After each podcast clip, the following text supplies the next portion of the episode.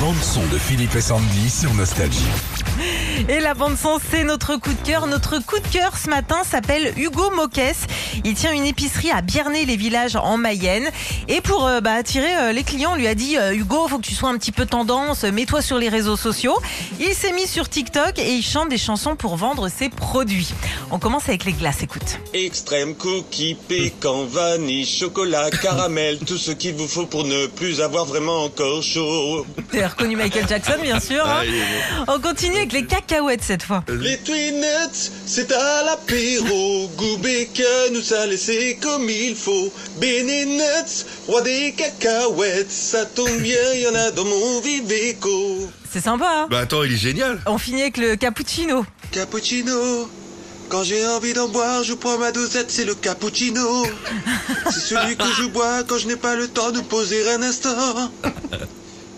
Cappuccino, j'adore ça. C'est crémeux, c'est doux, c'est léger, onctueux. Ah, bravo à lui.